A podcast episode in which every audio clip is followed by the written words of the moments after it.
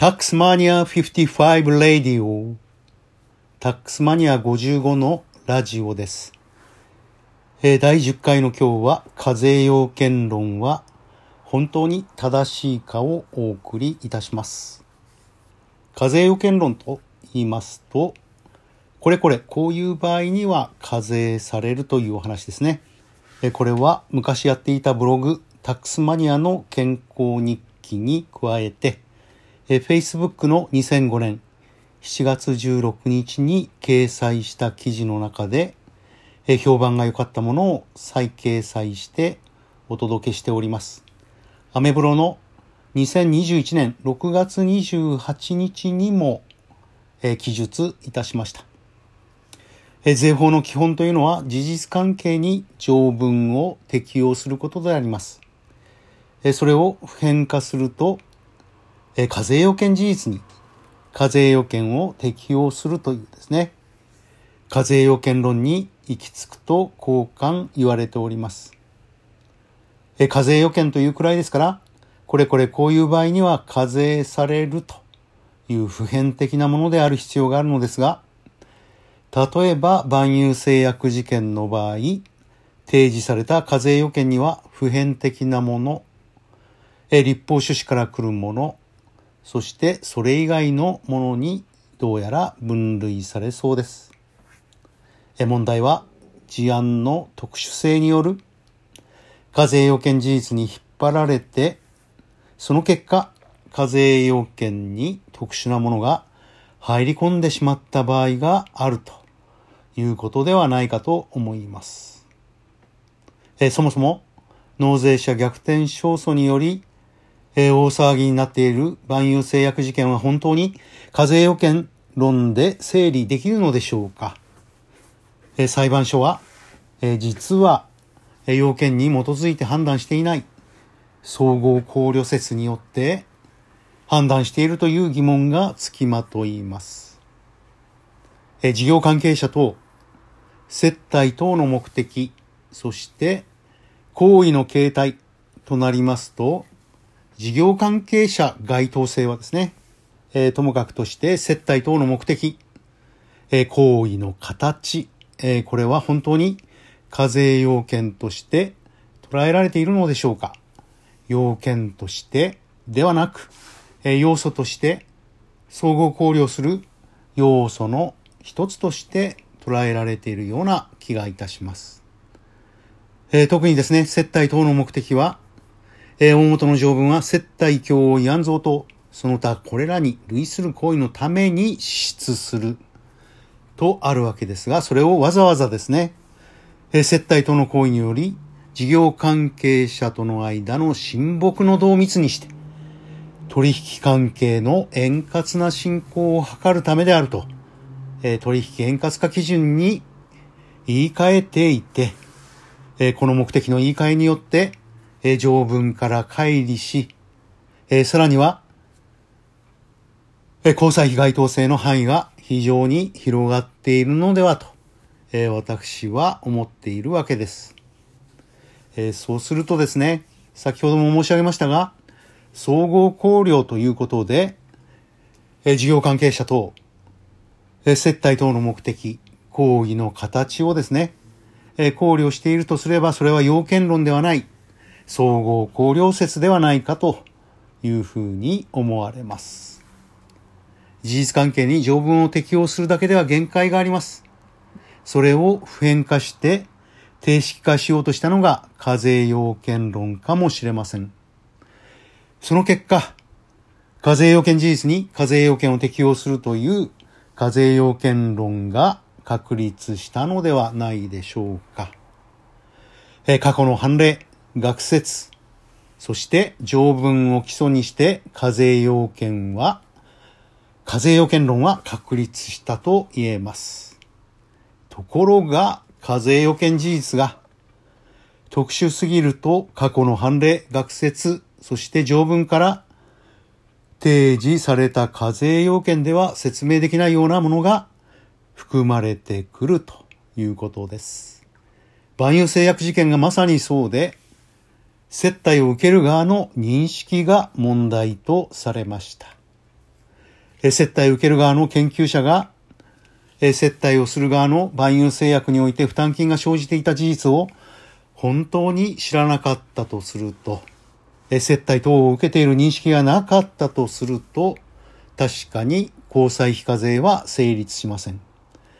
しかし通常、接待を受けている認識がないとか、接待をする側の負担が生じていることを知らなかったということはですね、ありえないわけでして、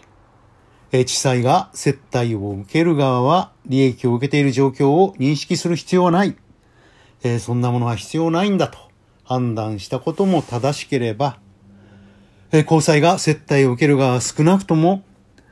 万有製薬事件が、において万有製薬が差額が生じているという認識が、え必要であると、このように考えた。えこれは両方とも正しいということになります。え結果これは要件云々の問題ではなくて、え納税者ではなく課税当局にえどこまでの立証責任を負わせるべきか。えこういった問題に希釈するわけです。え当然ながら課税当局は研究者等にインタビューをしているわけで、えその時に、え彼らが認識がある、ない、えそういったことをえ前提にして、え議論を進めたからこそ、そのようなことは、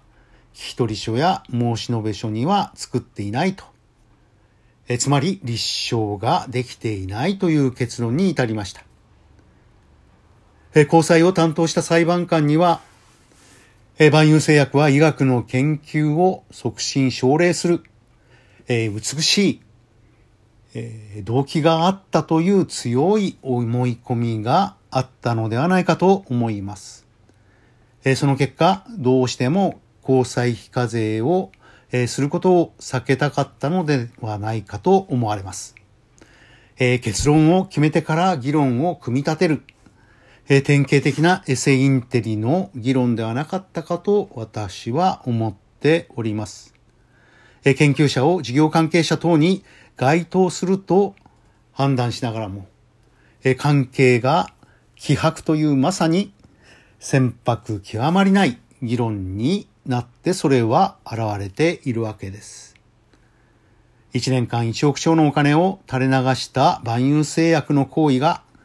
医学の研究への貢献が主目的とはまさにお笑いとしか言いようがありません。1円でも節約したい外資系の会社が年間1億円超のお金を垂れ流したのには、それなりの理由があるわけです。接待をした相手は研究者ではなく、研究者が所属していた研究室の教授、准教授であったと考えるのが妥当でしょう。え八尾純一の交際費質と効果は違うえ。交際費質の効果は課税に無関係という主張はえ全面的に正しいのではないかと思います。え若い女を出せとか、酒を俺は飲みたくないんだとか言った接待を受ける側の事情とは、接待をする側の交際費課税とは無関係です。えー、仮にホステスがお客さんを怒らせて、このハゲ茶瓶と頭を叩いたとしても、接待は接待です。それを交際費として支出すれば、交際費該当性は満たされ、それに効用がなくても、効果がなくても交際費は交際費であるわけです。経済的に万有製薬が直接差額を添削業者に支払っているというような議論には大きな落とし穴があるように思います。直感的にこういった話はおかしいと思わなければいけません。研究者イコール添削料を負担した万有製薬の得意先というわけではありません。研究者、これが所属する研究室、えそれを主催するえ教授をいい気持ちにさせる。教授ありがとうございますと、え、何度もお礼を言われる。え、これを目的として、え万有製薬は年間1億兆のお金を支出し続けていた。そして研究者はごくわずかの負担金を負担して、え膨大な金額の添削量を、え負担せずに済んでいたということだと思われます。え接待等を受ける側と、え差額を負担した者とでは、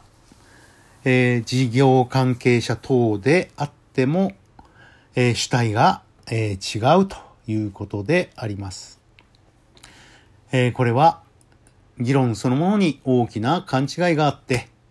えご自分で作図をしてみるとそれがわかるのではというふうに思います。え事実関係を整理するうちに、